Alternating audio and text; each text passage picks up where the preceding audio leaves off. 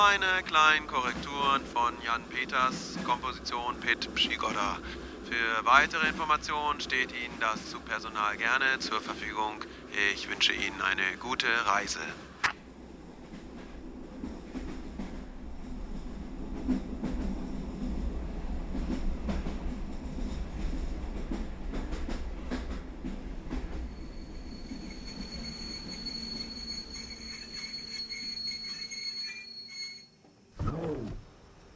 Genau zwei. Zwei in der Nacht, zeigt die Uhr auf dem Bahnsteig. Ich bin wohl doch eingeschlafen, obwohl das bei dem ganzen Gerumpel und Geratter im Zug eigentlich gar nicht möglich ist. Ein kurzer Panikanfall, als ich das Bahnhofsschild sehe. Es ist in kyrillischer Schrift geschrieben, weshalb ich abwegigerweise Tschechien assoziiere und kurz vor mir sehe, wie ich vor ein paar Stunden in Paris in den falschen Zug steige, aus Versehen den Nachtzug nach Prag nehme diese Interpretation der Wahrnehmungsinformation löst einen kleinen Adrenalinstoß aus. Und der führt dazu, dass ich jetzt wieder richtig wach bin. Wieder richtig wach kann ich eine Fehlinterpretation vermuten und nehme deshalb eine Revision der Wahrnehmungsinformationen vor, wodurch die Korrektur, die mich am Gare du Nord in Paris erst in den falschen Zug steigen lässt, jetzt zeitnäher auf diesen Bahnhof hier verlegt wird, an dem der Zug gerade anhält. In der erneuten Analyse meiner Wahrnehmung wird das Kyrillische als Spiegelschrift erkannt und kann so als Castrop-Brauxel entschlüsselt werden. Das ist vorläufig tragfähig und angesichts der Grundannahme, dass ich mich im Nachtzug von Paris nach Hamburg befinde, auch sehr viel wahrscheinlicher, als dass in Tschechien Ortsnamen in kyrillischer Schrift die Bahnhöfe schmücken. Heute ist Sonntag, der 27. Oktober 2005. Auf der Bahnsteiguhr ist es jetzt 2.02 Uhr. Der Zug steht noch genau 58 Minuten an diesem Bahnsteig in Castrop-Rauxel. Denn heute ist die Rückschaltnacht. Es wird von Sommer auf Winterzeit umgestellt. Die Uhren werden eine Stunde zurückgedreht. Und die Bahn möchte lieber den Fahrplan einhalten, als früher anzukommen. Ja, also nee, wenn umgestellt wird in der Nacht, wenn die Uhren umgestellt werden von Sommerzeit auf Winterzeit, dann halten die Züge, die über Nacht auf Strecke sind, eine Stunde lang, äh, damit der Fahrplan eingehalten wird. Ich könnte diesen jetzt noch 57 Minuten langen Moment, in dem die Zeit sozusagen stillsteht, eigentlich dazu nutzen, endlich meinen Roman zu schreiben. Es geht um Erinnerungen, es ist ein autobiografisches Werk, meine Geschichte. Ausgelöst wird sie von einem Adrenalinstoß, der mich, den Erzähler, plötzlich wie ein Blitzlicht durchzuckt. Als ich gegen meine Gewohnheiten Ordnung in mein Leben bringen will und dabei den Boarding Pass meiner Flugreise von London Heathrow nach Paris Charles de Gaulle vom November 1993 entdecke. Ein unerhört schlechtes Gewissen blitzt auf einmal auf. Ich erinnere mich plötzlich an einen Morgen auf dem Flughafen in England an unvorhergesehene Wartezeit, an ein Selbstbedienungsrestaurant. Als ich den Boarding Pass in den Mülleimer werfe, blitzt es wieder. Ausblick vom Flughafenrestaurant auf das Rollfeld. Später leere ich den Mülleimer in die Tonne vorm Haus. Dabei fällt der Boarding Pass auf den Gehsteig. Ich sehe das Rollfeld in Heathrow. Die Fensterscheibe vor dem Rollfeld, einen Heizkörper unter der Scheibe, einen Briefumschlag auf der Heizung und ein Bündel grüner Geldscheine in dem Umschlag. Mein Boarding Pass funktioniert wie das Sandtörtchen, die Petite Madeleine von Charles Swann. Nur muss ich ihn nicht in den Lindenblütentee tunken. Ich brauche ihn nur anzusehen. Und schon blitzen die Erinnerungen auf. Gott bin ich belesen. Ich schalte die Glotze an. Happiness, flutsch, flutsch, fun, fun. Ehrlich gesagt habe ich Prousts Verlorene Zeit nie gelesen. Der Boarding Pass von 1993 landet in meiner Hosentasche statt in der Mülltonne. Den ganzen Tag über muss ich ihn mir immer wieder ansehen. Die grünen Scheine im Umschlag sind Petrodollar, eindeutig. Das ist liegen gelassenes Reisetagegeld von einem Ölscheich, ganz klar. Noch nicht zu Ende gedacht, dieser Gedanke. Schon steckt der Umschlag in meiner Innentasche.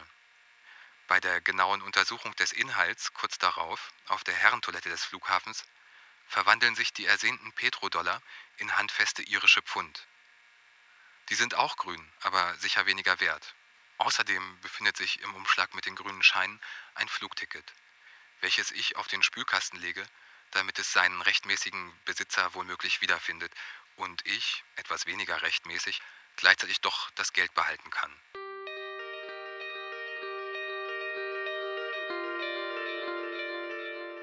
Zurück von der Herrentoilette des Flughafens im Selbstbedienungsrestaurant wird aus dem Ölscheich eine ältere, vermutlich irische Dame. Denn an dem Tisch am Fenster, neben dem jetzt kein Umschlag mehr auf der Heizung liegt, sitzt nun ein junges Paar. Und davor steht ein Polizist. Neben ihm die besagte ältere Dame, die auf das Paar einschimpft.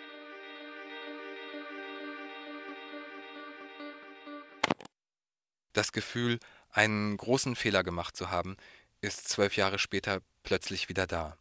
Und die Frage, ob mein Leben heute vielleicht ganz anders aussehe, wenn ich damals anders gehandelt, den Umschlag nicht genommen hätte.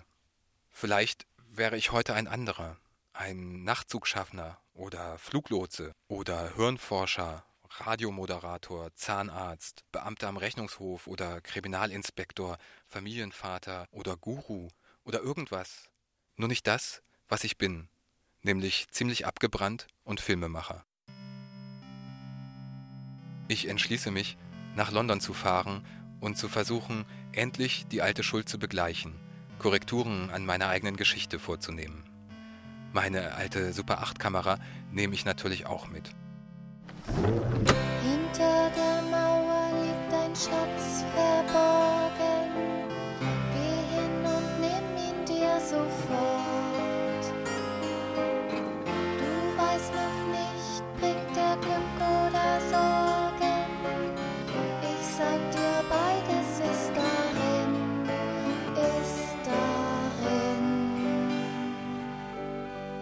Mit einem Trick verlasse ich als Autor des Romans an dieser Stelle die rein autobiografische Ebene und flechte eine historische Episode ein. Sie handelt von einem meiner Vorfahren und entwickelt sich über zwölf Tage, vom 2. bis zum 14. September 1752. Diese Episode spielt in Großbritannien und wirkt historisch gut recherchiert. Nur Insider wissen, dass es die Daten des Handlungszeitraums im British Empire nie gegeben hat. Auf Beschluss des Unterhauses sind sie ausgefallen. 1752 wurde vom 2. September direkt auf den 14. gesprungen, um einen kleinen Fehler Julius Caesars auszugleichen. Der geht bei der Umsetzung seines julianischen Kalenders nämlich davon aus, dass das Jahr 365 und einen Vierteltag lang ist, womit er nur elf Minuten falsch liegt, was gar nicht so schlecht ist. Auf jeden Fall wurde diese anfangs kleine Differenz im Lauf der Jahre immer auffälliger, weil zum Beispiel die Sonnenwenden immer eher und eher stattfanden. Also im Jahr 1752 macht das 1752 mal 11 Minuten. Das sind 10 mal 1752 sind 1752 und eine Null dran sind 17.520 plus 1752 macht 18.520 plus 752 macht 19.220 plus 52 macht 19.272. Geteilt durch 60 macht äh, 18.000 geteilt durch 60 ist 3. Macht 13 Tage und 9 Stunden und was war das noch? Ach ja, 12 Minuten, die aus dem Kalender gestrichen werden müssen. Auf jeden Fall setzt sich in der historischen Episode meines Romans die hochverschuldete Familie meiner Vorfahren in der ersten Hälfte des Septembers 1752 in einer dramatischen Flucht auf das Festland ab, um ihren Gläubigern zu entkommen. Dabei wird noch auf englischem Boden, kurz vor der Kanalüberquerung, mein Ur-Ur-Ur-Ur-Ur-Ur-Urgroßvater geboren. Äh, also, naja, also das, äh, also die Geschichte muss ich wohl nochmal überarbeiten. Mir bleiben dazu noch 52 Minuten.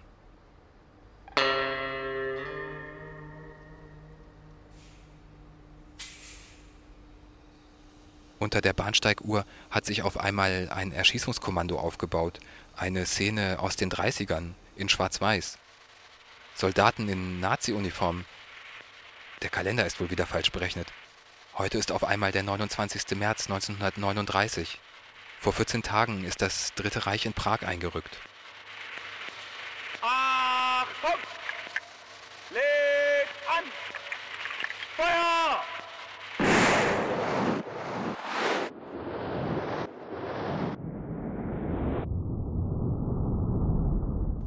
Das physikalische Universum ist stehen geblieben. Kein Laut, kein Lüftchen, nichts rührt sich mehr. Die Szene ist erstarrt. Die Soldaten stehen mit Gewehr im Anschlag. Auf halber Strecke zwischen ihnen und dem Verurteilten sind die Gewehrkugeln in der Luft wie eingefroren. Jaromir Chladik ist der Name des Verurteilten. Die Hauptfigur meiner Lieblingserzählung von José Luis Borges, Das geheime Wunder.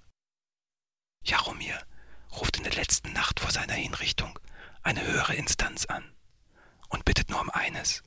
Er will genau ein Jahr, um sein unvollendetes Drama Die Feinde zu Ende zu bringen. Und damit sich selbst und auch die höhere Instanz zu rechtfertigen. Bei Borges wird es ihm gewährt, dieses Jahr. Er kann sein Drama vollenden, im Kopf, es sogar noch einmal korrigieren, bevor die Kugeln weiterfliegen. Wie funktioniert das eigentlich?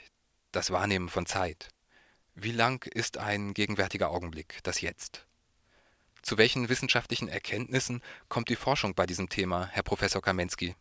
Das Jetzt ist physikalisch gesehen ein Punkt auf der Achse zwischen Vergangenheit, die vor dem Punkt liegt, und Zukunft, die auf den Punkt folgt. Wobei man sich nicht vorstellen sollte, dass das Jetzt ein Punkt ist, der auf der Zeitachse wandert, so wie eine Perle auf einem Faden, denn dann wäre das gegenwärtige Jetzt dasselbe wie das Vergangene. Besser man stellt sich immer wieder eine neue Perle vor. Hirnforscher nehmen heute an, dass das menschliche Hirn diesen Jetzt-Punkt ausgedehnt wahrnimmt. Sie rechnen der Perle auf dem Faden einen gewissen Durchmesser zu. Diese Annahme rührt daher, dass die im Gehirn ankommenden Informationen alle in unterschiedlichen Geschwindigkeiten verarbeitet werden. Toninformationen werden zum Beispiel schneller verarbeitet als Bildinhalte. Damit ein Sprecher aber nicht asynchron erlebt wird, gleicht das Bewusstsein diese Differenz durch sogenannte Fenster der Gleichzeitigkeit aus. Es wird vermutet, dass das Bewusstsein dem Jetzt kultur- und sprachunabhängig eine Länge von drei Sekunden zugesteht.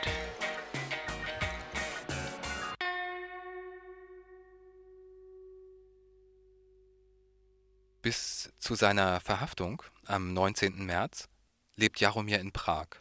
Er ist Schriftsteller, über 40.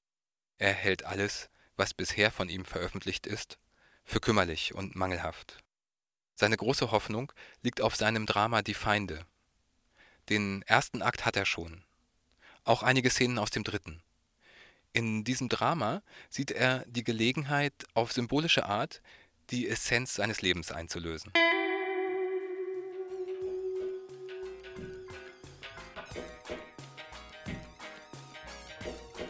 Bin knapp noch keine 40, kenne aber spätestens seit dem Fund meiner Negativ-Madeleine, seit dem Boarding Pass, den ich immer noch in der Tasche habe, das Gefühl, beim persönlichen Rückblick das Urteil ungenügend auszusprechen. Kenne die fixe Idee, im Leben an einer Stelle falsch abgebogen zu sein. Und die Frage, ob ich vielleicht ein anderer wäre, wenn ich mich nur getraut hätte, wenn ich eine andere Entscheidung getroffen hätte oder etwas gesagt hätte, ein einziges Wort vielleicht nur.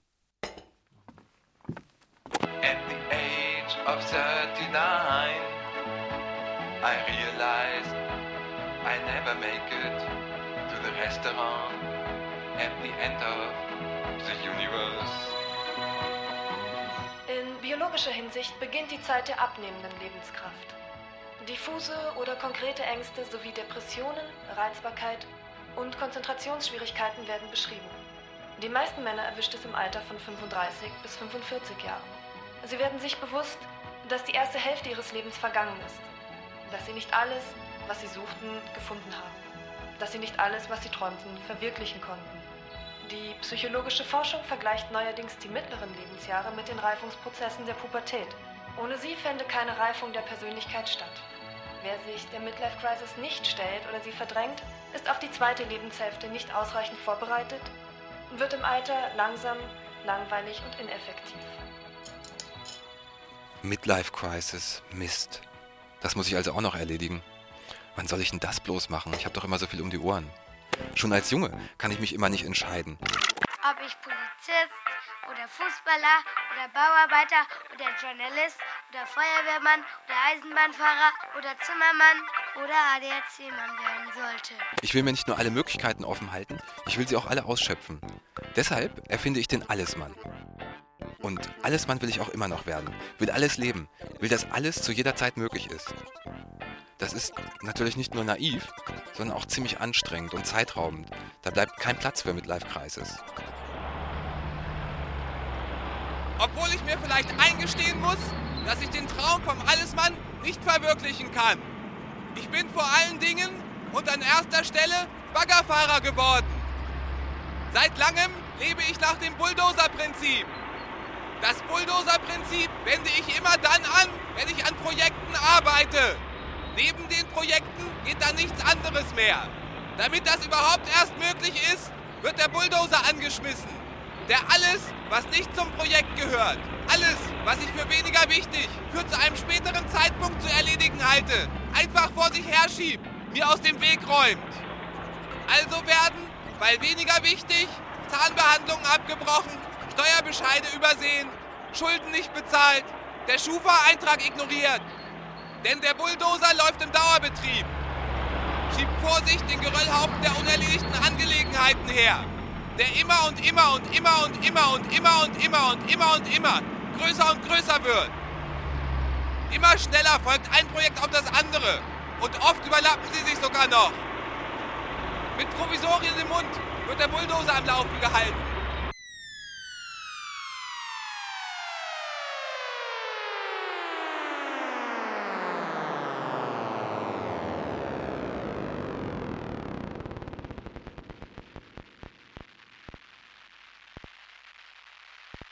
Am Ende kommt dann immer irgendwann, scheinbar plötzlich und unerwartet, der Augenblick, in dem alles still ist.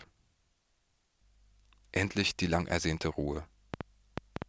Ich sitze dann da, mit noch schweißnassem Haar, ein Pfeifen in den Ohren wie ein Phantomschmerz, kann die Stille kaum ertragen und schon gar nicht genießen, zu groß ist die Erschöpfung. Und sie steigert sich noch beim Anblick des vor mir hergeschobenen Geröllhaufens an unerledigten Sachen.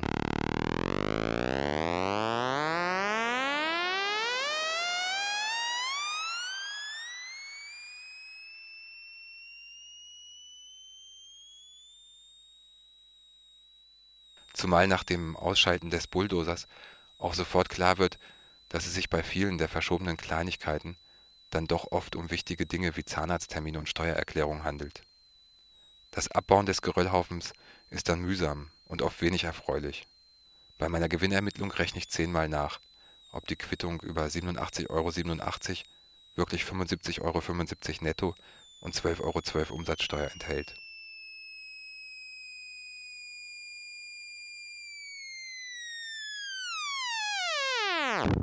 Der Geröllhaufen ist mittlerweile so ein riesiger Berg, dass kein Weg mehr dran vorbeiführt.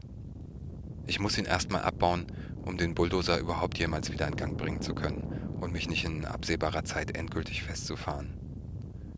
Der Hauptbestandteil des Geröllhaufens sind natürlich Papiere. Der erste Schritt der Abbauarbeiten besteht darin, diese Papiere zu ordnen. In der Folge werden aus dem riesigen Berg unzählige kleine Hügel, wobei ich die kleinen Hügel nach Themen zu Gruppen zusammenfasse. In der Hügelgruppe Reiseunterlagen gibt es neben einer Tasse Lindenblütentee eine Anhöhe aus Flugtickets. Auf dessen Gipfel liegt die Bordkarte von British Airways für Flugnummer BA 7214 von London Heathrow nach Paris, Charles de Gaulle am 28. November 1993 um 11.30 Uhr, Terminal 4, Gate 39. Wegen diesem kleinen Stück Papier beschließe ich fast zwölf Jahre später nach England zu fahren. Schönen guten Tag, meine Damen und Herren. Lufthansa Flug 497 nach London Heathrow ist Zusammenarbeit mit British Midland und United Airlines. Ist nun für Sie beim Ausgang B31 zum Einsteigen bereit? Auf den ersten Blick ist das der Anfang. Hier geht es los. Hier liegt der Grund, warum ich am Ende mitten in der Nacht in diesem Zug sitze. Der jetzt in Castrop-Rauxel steht für weitere 46 Minuten. Aber das sieht nur so aus. Hier wird eine andere Musik gespielt. Und die hat keine Eins im Takt. Die hat nur einen Grundbeat. Und der beginnt nicht immer irgendwo und kehrt dann wieder an den Anfang zurück. 1, 2, 3, 4, 1, 2, 3, 4, 1, 2, 3, 4, 1, 2, 3, 4, 1, 2, 3, 4. Ja, nein, nein, nein, ja, nein, nein, nein, ja, nein, nein, nein, ja, nein, nein, nein, ja, nein, nein, nein, ja, nein, nein, nein, ja, nein, nein, nein, ja, nein. Nein, nein, nein, nein, nein, nein, nein, nein, nein, nein, nein, nein,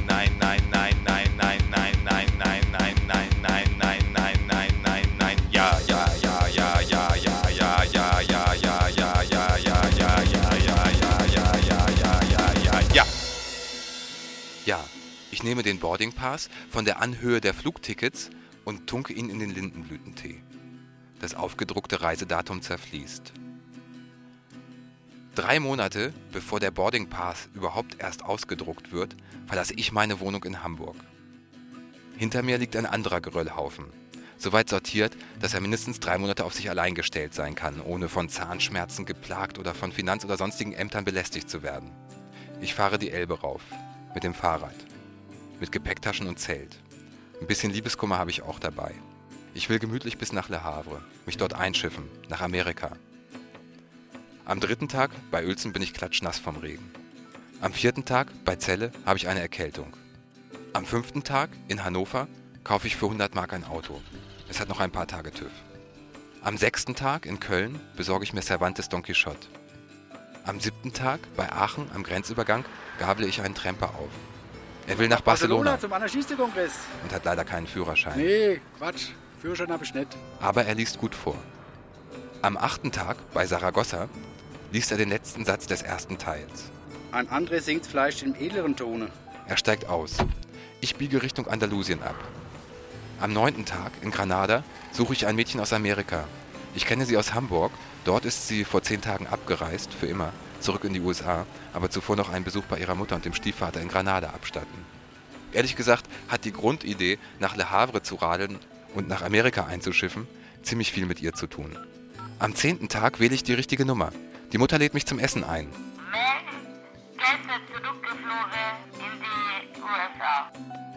Die nächsten zehn Nächte schlafe ich irgendwo in Andalusien am Strand. Tagsüber lese ich den zweiten Teil des Don Quixote.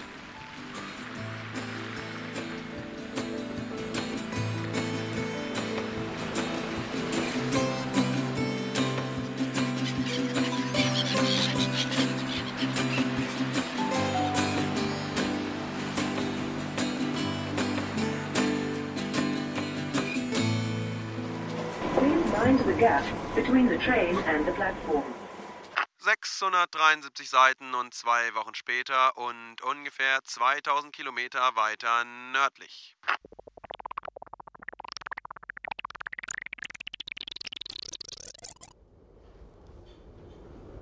Fünf Stunden bevor der Boarding Pass ausgedruckt wird, sitze ich in der Piccadilly Line, westbound, auf dem Weg nach Heathrow, fahre durch die Vororte von London. Am Himmel hängt ein Busen. Aus einer dunkelgrauen Gewitterfront ragen zwei Wolken herunter, die vom Morgenrot angestrahlt werden und weiß leuchten. Die vordere hat sogar eine Brustwarze. Sie verdeckt die hintere halb. Ich rutsche auf dem Sitz nach vorne, damit meine Augen tiefer kommen und die Bäume, die vorm Zugfenster durch die Landschaft ziehen, die Brüste streicheln können. Es ist Elenas Busen, da am Himmel, denke ich, als die Bahn in der nächsten Station hält und mir die Sicht versperrt ist. Vier Tage nach Boarding Pass lerne ich Elena im Centre Pompidou kennen. Es vergeht fast ein ganzes Jahr, bis ich sie auf meinem Fahrradgepäckträger vom Pudelclub mit nach Hause nehme und ich ihren Busen das erste Mal nackt sehen darf. Drei Stationen weiter mit der Piccadilly Line komme ich am Flughafen an. Ich habe einen frühen Flug gebucht, der aber wegen angeblicher Vereisung der Landebahn in Paris gestrichen ist.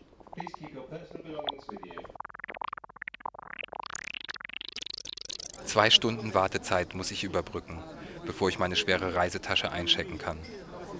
Trotz der wegen der frühen Stunde großen Müdigkeit und trotz der schweren Tasche gelingt es mir, in einer vollbesetzten Self-Service-Cafeteria einen Platz an der riesigen Fensterfront mit Blick auf die Startbahn zu ergattern, wo ich die Wartezeit mit Flugzeuge beobachten verbringen will.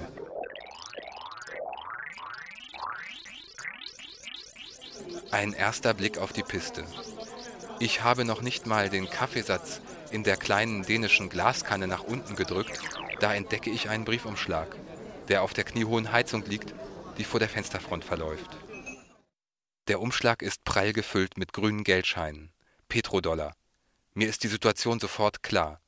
Kurz bevor ich an den Tisch komme, lässt irgendein arabischer Ölscheich hier das Taschengeld für seine Reise liegen. Ohne wirklich nachzudenken, lasse ich den Umschlag schnell in meiner Innentasche verschwinden.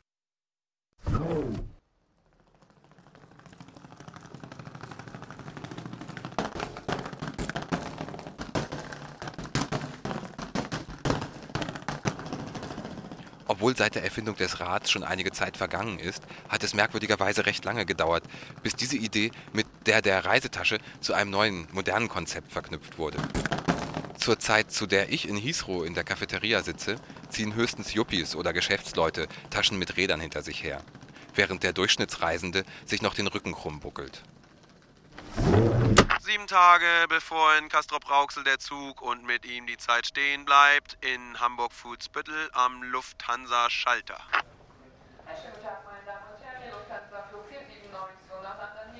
Ich bin mittlerweile weder Juppie noch Geschäftsmann und doch schon seit längerem stolzer Besitzer einer Reisetasche mit Rollen.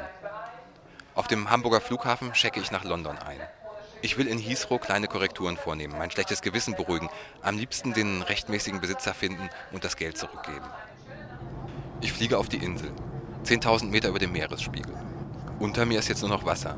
10 Zentimeter über mir ein Monitor, der unsere Position anzeigt. Ein Flugzeug drauf und dahinter auch Wasser.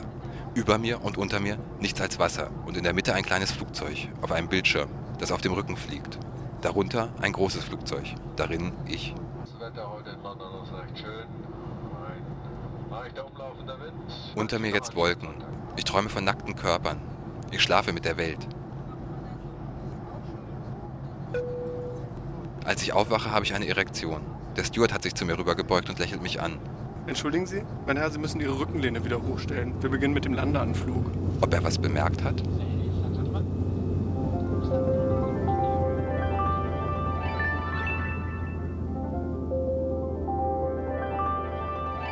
Während die Flughöhe sinkt, erhöhe ich sie in Gedanken zehnfach oder mehr, soweit das aus dem Fenster ganz Europa unter mir zu sehen ist. Und ich erhöhe noch einen anderen Parameter. Ich dehne den Augenblick, blase die Gegenwartsperle auf, bis sie so groß ist, dass fast zwölf Jahre hineinpassen. Das Jetzt erstreckt sich von 1993 bis heute. Unter mir erscheint ein Dreieck, dessen Seiten Hamburg mit London, London mit Paris und Paris mit Hamburg verbinden. Ich bin in diesem Dreieck überall gleichzeitig. Die Eckpunkte sind geschwollen, ungenau und im Detail betrachtet chaotisch.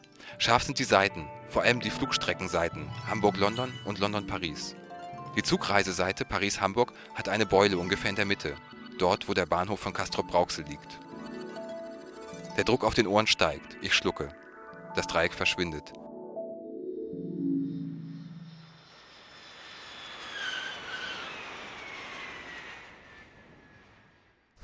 Dass ich da jetzt erst drauf komme, nur weil Zug und Zeit an diesem Bahnhof stehen, heißt das ja nicht, dass auch ich hier feststecke. Ich kann einfach eine Runde drehen, zumindest für 20 Minuten, bevor es weitergeht. Durch die Unterführung und die kleine Bahnhofshalle auf den Vorplatz. Die Stadt schläft, nur ich bin wach.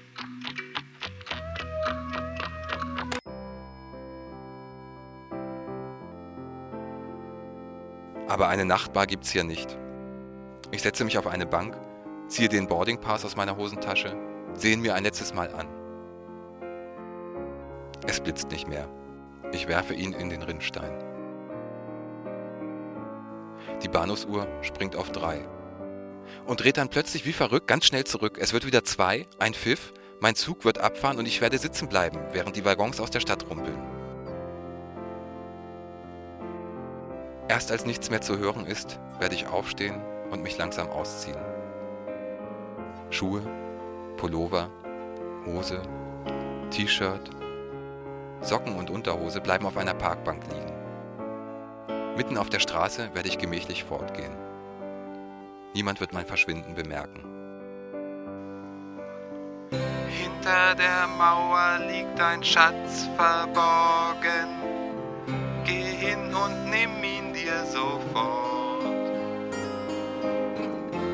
Du weißt noch nicht, bringt er Glück oder Sorgen? Ich sag dir, beides ist darin, ist darin. Von links wird eine junge Frau auf mich zukommen.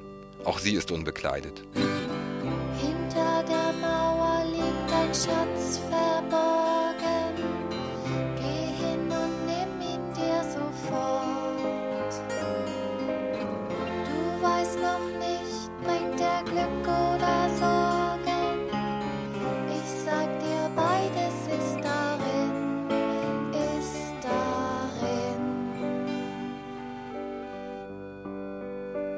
Allen Seiten werden plötzlich nackte Menschen herbeiströmen.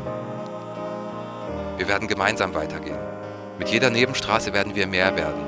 Niemand wird ein Wort sagen. Wir werden alle die Richtung kennen. Wir gehen alle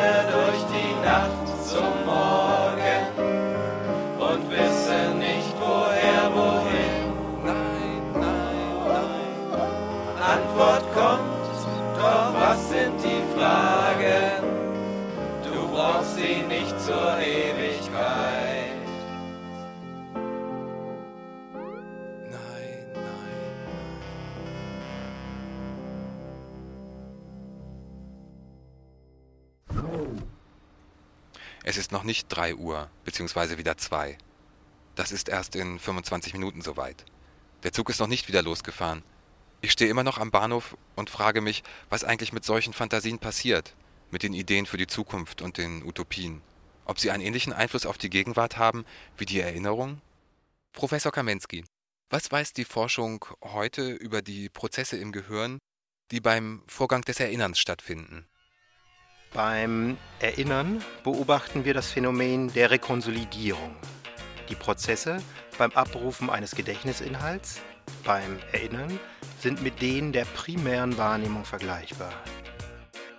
Zusammenfassend kann man sagen, dass das Aufrufen einer gespeicherten Information diese wieder zu erneuten Interpretationen freigibt. Und anschließend die modifizierte Fassung abspeichert. Mit jedem Erinnern wird also die ursprüngliche Erinnerung überschrieben. Ich erinnere mich an einen leeren Bahnsteig, eine Unterführung, eine kleine Bahnhofshalle, ein Platz davor mit einer Bank, darauf ein Mann. Nein, zwei Männer. Beide halten ein kleines Stück Papier in den Händen, sehen es versonnen an. Der eine wirft es in den Rinnstein, der andere steckt es zurück in die Hosentasche. Plötzlich ein Pfiff vom Bahnhof her. Einer der Männer springt auf und läuft zum Zug. Der andere bleibt sitzen und lauscht den Waggons, die aus der Stadt rumpeln. London Heathrow Terminal 4. Hier will ich Korrekturen in meiner eigenen Geschichte vornehmen. Am liebsten die alte irische Dame wieder treffen, ihr das Geld einfach zurückgeben. Aber fast zwölf Jahre nachdem der Umschlag mit den Petrodollar den Weg in meine Innentasche findet, kann ich das Selbstbedienungsrestaurant nicht wiederfinden. Der gesamte Terminal ist geschrumpft. Oder bin ich gewachsen? Ich sehe mir alle Orte an, an denen man im Sitzen etwas verzehren und aus dem Fenster sehen kann. Nirgends gibt es eine knietiefe Heizung, auf der ein Umschlag liegen könnte. Auch in Costas Coffeeshop ist der Heizkörper vorm Fenster höher. Er schließt mit der Tischplatte ab. Aber hier stimmt wenigstens der Ausblick. Halbwegs, im wahrsten Sinne des Wortes. Das Rollfeld ist zu sehen. Zwar halb verdeckt von einem anderen Gebäude, aber das könnte ja in den letzten Jahren gebaut worden sein. Ich stehe bei Costas für einen Kaffee an. Er wird entgegen meiner Erinnerung nicht in dänischen Runterdrückkannen dargeboten, sondern der globalen Kaffeemode entsprechend als Kaffee Latte, Latte Macchiato oder Cappuccino, in Small, Medium oder Big. Ich setze mich an einen Tisch am Fenster neben die zu hohe Heizung, auf der diesmal kein Umschlag liegen geblieben ist, und sehe auf das halbe Rollfeld. Ein erster Schluck von meinem Small Cappuccino. Plötzlich kommt mir der Gedanke, dass der Ölscheich womöglich zurückkommen könnte, um nach seinem Umschlag zu suchen und ich mit den ganzen 100-Dollar-Scheinen an der Brust sicherlich nicht unbefangen wirke, weshalb ich mir besser einen anderen Platz suche. Ich sehe mich in der Cafeteria um. Beim Umzug zum Stehplatz an der gegenüberliegenden Wand zittern mir die Hände vor Aufregung. Fast zwölf Jahre später gibt es an der gegenüberliegenden Wand keine Stehplätze. Aber immerhin ist die Wand leicht geschwungen, wie die aus der Erinnerung. Die schwere Reisetasche und die Kaffeekanne erschweren den Umzug zusätzlich. Dieses Mal ist meine Tasche sehr viel handlicher und hat Rollen. Mit dem Cappuccino in der anderen Hand suche ich mir einen Sitzplatz bei der geschwungenen Wand gegenüber der Fensterfront. Ich zwinge den Kaffeesatz endlich an den Boden der Kanne, komme aber nicht zum Trinken, weil ich plötzlich die Aufregung nicht mehr aushalte und endlich wissen will, wie viel von den großen grünen Scheinen von meiner Brusttasche aus diese Glücksgefühlwallungen in meinem Bauch auslösen. Wieder sehe ich mich in der Cafeteria um. Ich halte es nicht für angemessen, hier mitten vor allen Leuten den Umschlag aus der Tasche zu ziehen und ungeniert nachzuzählen. Ich will mich dazu lieber auf einer Toilette einschließen. Neben mir sitzt jemand vom Flughafenpersonal. Ich frage ihn, ob er kurz auf meine Tasche aufpassen könne, weil ich aufs Klo müsse. Er erklärt mir, dass wir in London seien und hier würde niemand auf die Tasche eines Fremden aufpassen. Als ich ihn verständnislos ansehe, fügt er hinzu, dass eine IRA-Bombe drin sein könnte. Obwohl die IRA im Juli von der Gewalt abgeschworen hat, sind fremde Reisetaschen, mittlerweile auch außerhalb Londons, solch ein internationaler Sicherheitsrisikostandard, dass niemand mehr wagen würde, diese Frage überhaupt zu stellen. Der Flughafenmitarbeiter lässt sich dann doch noch überzeugen, weil ich ihm sage, dass genau das das Problem sei. Ich würde mir wegen der blöden Bombe schon fast in die Hose scheißen und müsste deshalb sofort auf die Toilette rennen. Toiletten gibt es blöderweise nur zwei Stockwerke tiefer.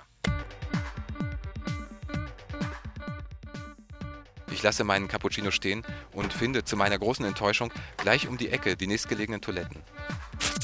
Hinter der verschlossenen Klotür verwandeln sich die Petrodollar unversehens in irische Pfund. Rund 1500 in kleinen Scheinen. Obwohl ich nicht weiß, wie irische Pfund stehen, ist das weit weniger als die Tausende von Dollar, die ich erwartet hatte.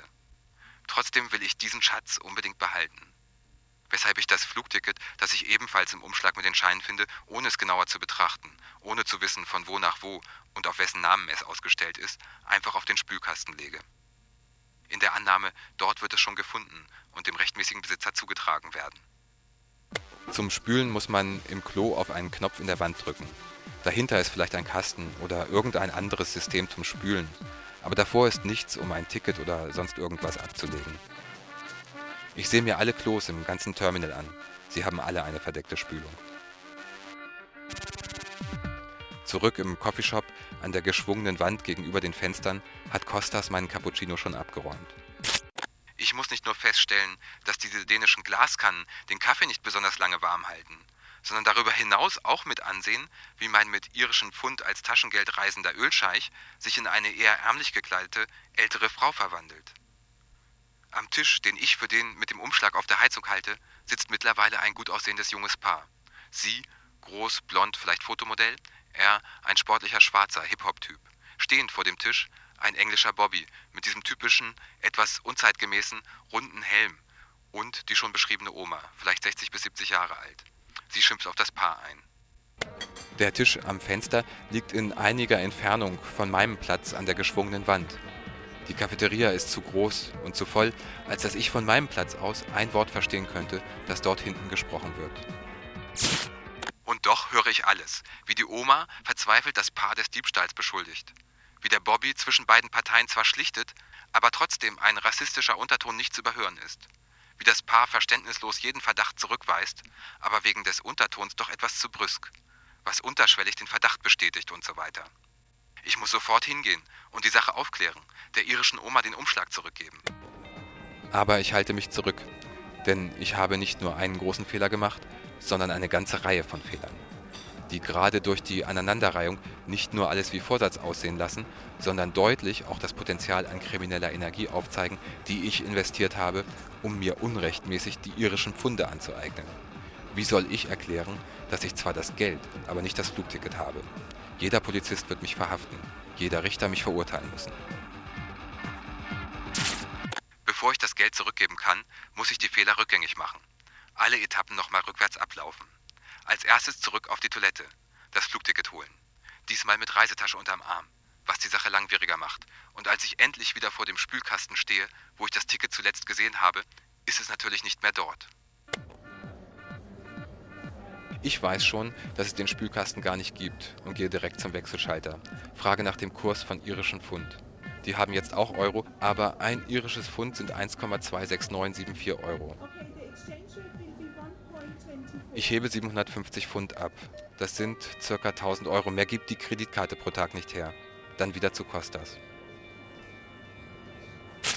Zurück in der Cafeteria ist da keine irische Oma mehr, kein junges Paar und auch kein Bobby.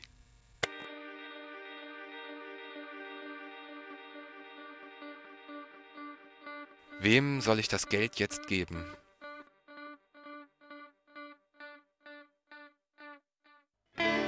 Jaromir Chladik träumt sich in der Nacht vor seiner Hinrichtung, nachdem er Gott um ein Jahr für die Vollendung seines Dramas gebeten hat, in die tschechische Nationalbibliothek. Auf die Frage des alten Bibliothekars, was er suche, antwortet er Gott. Gott ist in einem der Buchstaben auf einer der Seiten eines der 400.000 Bände des Clementinum. Meine Eltern und die Eltern meiner Eltern haben diesen Buchstaben gesucht. Ich habe mich blind danach gesucht, sagt ihm der Alte. Ein Leser kommt hinzu und gibt einen Atlas zurück. Jaromir schlägt ihn auf und berührt mit plötzlicher Gewissheit einen der winzigen Buchstaben einer Landkarte von Indien worauf eine allgegenwärtige Stimme zu ihm spricht. Die Zeit für deine Arbeit ist dir gewährt. Jaromir wacht auf.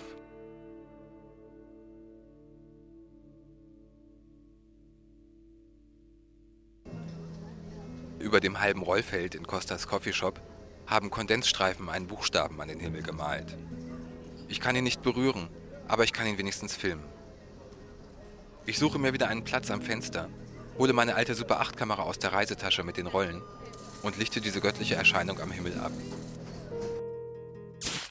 Die restliche Wartezeit laufe ich wie aufgescheucht durch den Terminal und entwickle eine Paranoia, als hätte ich tatsächlich eine Bombe in der Tasche. Spüre Sondereinheiten auf meinen Fersen und sehe überall ständig die irische Oma stehen. Der Buchstabe am Himmel über dem Rollfeld löst sich langsam auf. Ich filme noch eine Einstellung. Plötzlich spricht eine autoritäre Stimme zu mir. Excuse me, sir. You're not supposed to film at the airport. Ein Bobby mit unzeitgemäßem Helm steht an meinem Tisch am Fenster. What are you filming, sir? Eher freundlich will er wissen, ob und was ich gefilmt habe. Ich beschließe sofort, ihn anzulügen und nicht A Message of God zu antworten, sondern The Sky. Das Filmen sei im ganzen Flughafen nicht gestattet. Ich entschuldige mich, weil ich mir das natürlich hätte denken können und verspreche, es nicht wieder zu tun. Aber damit gibt er sich nicht zufrieden. Er möchte die Aufnahmen sehen. Jetzt wird schwierig, denn ich muss auf Englisch erklären, dass ich nicht mit einer Videokamera, sondern mit einer Filmkamera aufnehme. Mit der Konsequenz, dass das Material erst in einem chemischen Prozess entwickelt werden muss, bevor es betrachtet werden kann. Am besten, indem es mit einem Projektor projiziert wird. Meine Ausführungen wirken anscheinend alles andere als beruhigend auf ihn. Er ruft über Funk einen Vorgesetzten herbei. Der kommt mit weiteren vier Beamten. Ich darf meinen Vortrag vor der ganzen Mannschaft und einigen interessierten Zivilisten wiederholen. Aber der Oberbobby lässt sich durch meine Erklärung nicht beruhigen. Meine Personalien werden durchgefunkt und abgeschrieben. Meine Reisetasche mit den Rollen wird durchsucht, ein Protokoll aufgesetzt und die Super 8-Kassette beschlagnahmt. Ich würde sie zurückbekommen, sobald sie entwickelt und begutachtet ist. Kurz überlege ich auch, ob ich noch die Geschichte mit dem gefundenen Umschlag erzählen und um Amtshilfe bitten soll dass die Beamten vielleicht in ihren Büchern nachsehen, ob am 28. November 1993 1500 irische Pfund als verloren bzw. gestohlen gemeldet wurden. Und wenn ja, ob man mir vielleicht die Adresse der Besitzerin verraten könnte, denn ich würde das Geld gerne zurückgeben. Aber die Kollegen wirken schon mit der Super 8-Geschichte leicht überfordert. Nachdem die Bobbys mit meinem Super 8-Film abgezogen sind, bin ich zum Hauptdarsteller in einem Agententhriller geworden sehe alle Überwachungskameras des Flughafens auf mich gerichtet und weiß, dass von nun an jeder meiner Schritte genau beobachtet wird. Ich folge den Hinweisschildern zur Flughafenkapelle. Stuck into a church.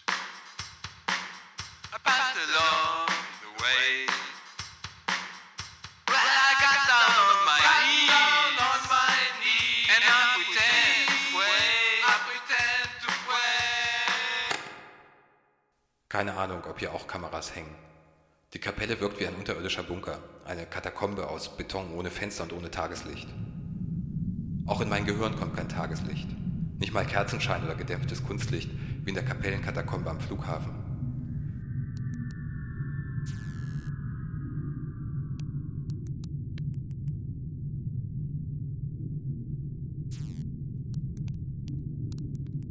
In meinem Gehirn ist es stockfinster, da funken nur elektrische Impulse, reagieren Stoffe in chemischen Prozessen. Ausgelöst von Signalen, die meine Rezeptoren senden. Meine Augen, meine Ohren, Nase, Mund, Haar und Haut, die durch die Außenwelt angereizt werden. Mein Gehirn ist ein dunkles Universum, ständig damit beschäftigt, aus all diesen Informationen mein Kino im Kopf mit einer aufwendigen Multimedia-Show zu speisen, Interpretationen zu konstruieren.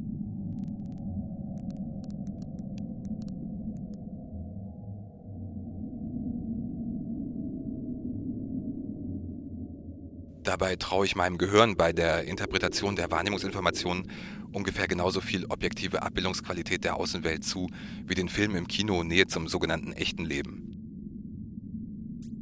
Im Kino reicht es gerade so weit, dass irgendwelche Emotionen ausgelöst werden.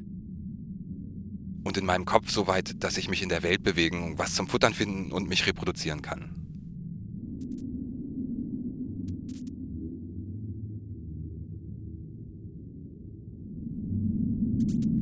Ich kenne das Leben. Ich bin im Kino gewesen. Selbst meine Wahrnehmung von Zeit wird wohl nichts anderes sein als eine evolutionär sinnvolle Erfindung, um mich in diesem Universum zurechtzufinden, ohne dass sie zwangsläufig wirklich was mit irgendeiner Echtzeit zu tun haben muss.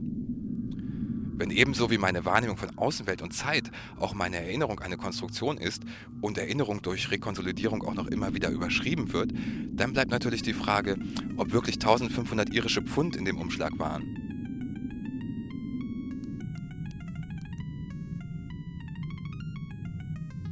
Und wenn das menschliche Gehirn dazu neigt, aus zeitnahen Ereignissen kausale Zusammenhänge zu konstruieren, kommt die Frage hinzu, ob meine irische Oma tatsächlich die rechtmäßige Besitzerin dieses oder eines ganz anderen Betrages ist. Oder ob die Dame aus einem ganz anderen Grund mit diesem Bobby an diesem Tisch stand. Dieser Gedanke eröffnet aber so unendlich viele Möglichkeiten, die sich immer wieder neu zusammensetzen, dass das Geld am Ende dem Bobby gehört, der es eigentlich dem Fotomodell, das in Wirklichkeit ein Auftragskiller ist, geben will. Oder andere ähnlich abwegige, aber nicht ganz unmögliche Varianten. Wobei ich diejenigen bevorzuge, die mich am Ende doch noch irgendwie, wenn auch zufällig und ungewollt, als guten Menschen dastehen lassen. Auf jeden Fall wird mir von der schwindelerregenden Anzahl der Möglichkeiten und dem Schummerlicht und Weihrauch in der Bunkerkapelle schon ganz schwummerig.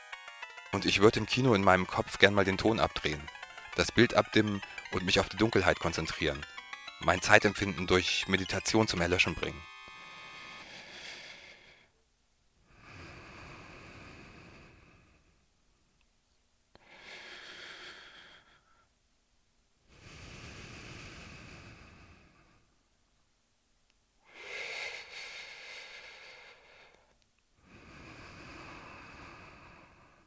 Ich weiß nicht, ob es die durch das Meditieren erreichte Gelassenheit, das Wissen um die Bedeutungslosigkeit des Materiellen ist, oder das Echo des Agententhrillers, das noch durch meine Nervenstränge wabert. Auf jeden Fall benutze ich die Klingelkasse der Flughafenkapelle als toten Briefkasten und deponiere hier das 750 Pfund Geldscheinbündel, das ich vorhin aus dem Geldautomaten geholt habe, ohne, und das ist wohl nur auf die buddhistische Ausgeglichenheit zurückzuführen, darauf zu schreiben, bitte für alte Menschen in Irland verwenden.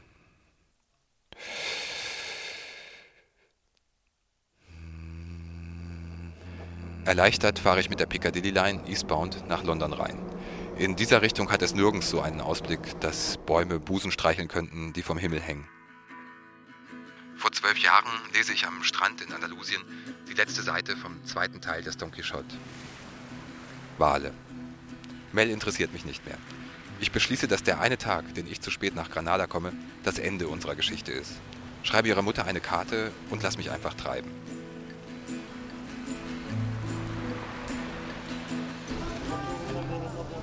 Ich lande in Paris und treffe dort Didier wieder, den ich von einer anderen Reise kenne. Paris fällt mir schwer. Ich verstehe anfangs nicht mal, was die Verkäufer der geschmuggelten Zigaretten mir auf der Straße anbieten.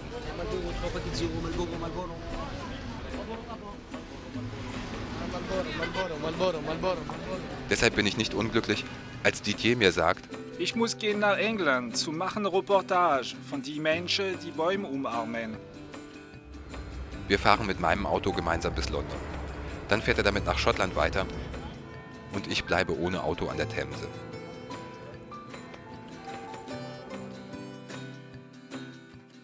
Das Hotel in der Nähe von King's Cross steht noch an derselben Stelle. Wenn ich vor zwölf Jahren anders abgebogen mit nach Schottland gefahren wäre, wäre ich vielleicht kein zweites Mal hierher gekommen. Am nächsten Morgen hebe ich nochmal 750 Pfund ab. Zusammen mit den 750, die die Kreditkarte gestern rausgerückt hat, macht das 1500. Genauso viel wie vor zwölf Jahren auf der Heizung lagen.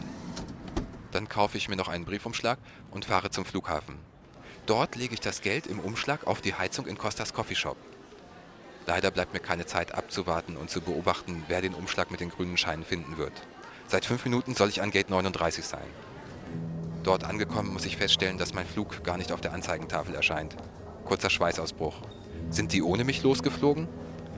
Dann unglaubliches Glücksgefühl. Es sieht so aus, als hätten meine beiden halben Korrekturen schon Änderungen bewirkt. Wahrscheinlich hat sich auch der Geröllhaufen in Hamburg ähnlich sang- und klanglos in Luft aufgelöst wie mein Air France-Flug am Gate 39. Dann riesiger Schock. Und was ist mit Elena? Zum Glück wird mein Name ausgerufen. Anscheinend wurde nur das Abfluggate geändert. Ich muss jetzt ganz schnell nach Paris. Muss nachsehen, ob dort trotz meiner beiden halben Korrekturen noch alles beim Alten geblieben ist. Vor zwölf Jahren komme ich unrechtmäßig bereichert in Paris an. Im Tausch für mein Auto, das mit Didier in Schottland ist, habe ich seine Wohnung für mich alleine. Und Paris, das so unverständlich schien, hat plötzlich ein Gesicht. Sie ist blond. Sie heißt Elena. Und sie hat auch eine Super 8-Kamera und dreht Filme. Es dauert ein Jahr, dann sind wir ein Paar und drehen gemeinsam.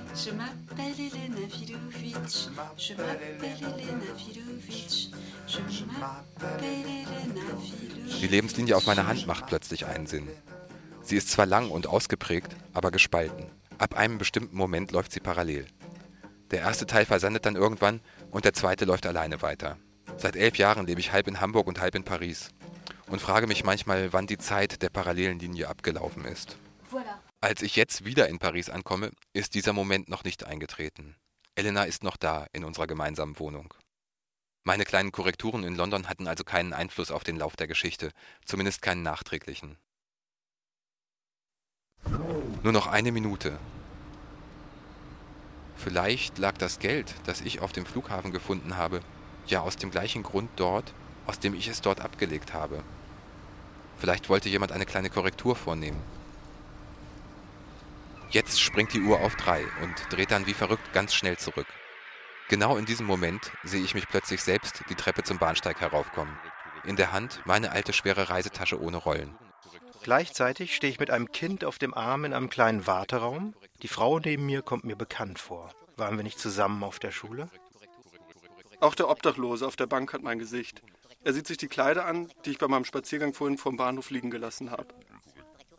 Ich bin der unauffällige Herr in der dunklen Ecke neben dem Stahlträger. In der Hand einen Aktenkoffer voller Petrodollar. Der, der ein Fahrrad mit Satteltaschen und Zelt ins Fahrradabteil lädt, auch das bin ich. Und der Zahnarzt, der alles hingeschmissen hat und jetzt Erleuchtung sucht. Auch die Frau, die ihn mit nach Indien nimmt, das bin ich. Außerdem bin ich der Schaffner und gebe dem Lokführer ein Lichtsignal, denn es muss jetzt endlich weitergehen. Nicht, dass wir am Ende noch zu spät ankommen.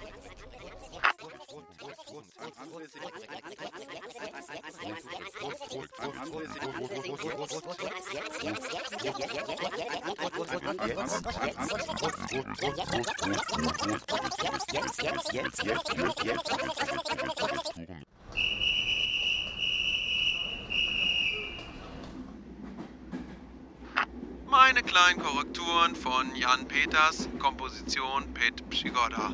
Mit Gabor Altolai, Christoph Arndt, Giovanna Carbone, Kerstin Isenbeck, Philipp Jakobs, Volker Kaminski, Johannes Matern und Matthew Partridge, Josef Pschigoda-Winkler, Volker Renner, Marie Schneider, Thomas Schlottmann, Josef Dapti, Elena Vilovic, Hanna Lindwiegel, Geka Winkler und Markus Winterbauer.